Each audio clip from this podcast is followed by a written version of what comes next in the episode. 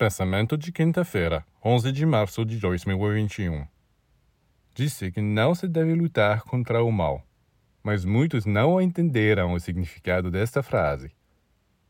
Não lutar contra o mal significa não enfrentá-lo em seu próprio terreno onde ele é muito poderoso, porque então, é claro, se será derrotado.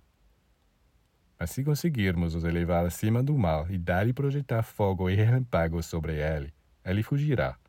O homem tem uma fortaleza dentro de si que está formidavelmente equipada para resistir à agressão. Esta fortaleza é o domínio da luz. Que impede que você brilhe luz sobre o mal para dispersá-lo? Por que você fica parado e não faz nada? Quando o homem se deixa ir, as trevas se alegram e dizem: Mas isso é maravilhoso, há muito o que comer. É assim que algumas pessoas se deixam devorar pelos espíritos das trevas. Quando as trevas se aproximam, um verdadeiro discípulo se defende. Ele projeta a luz, e esta luz expulsa as trevas.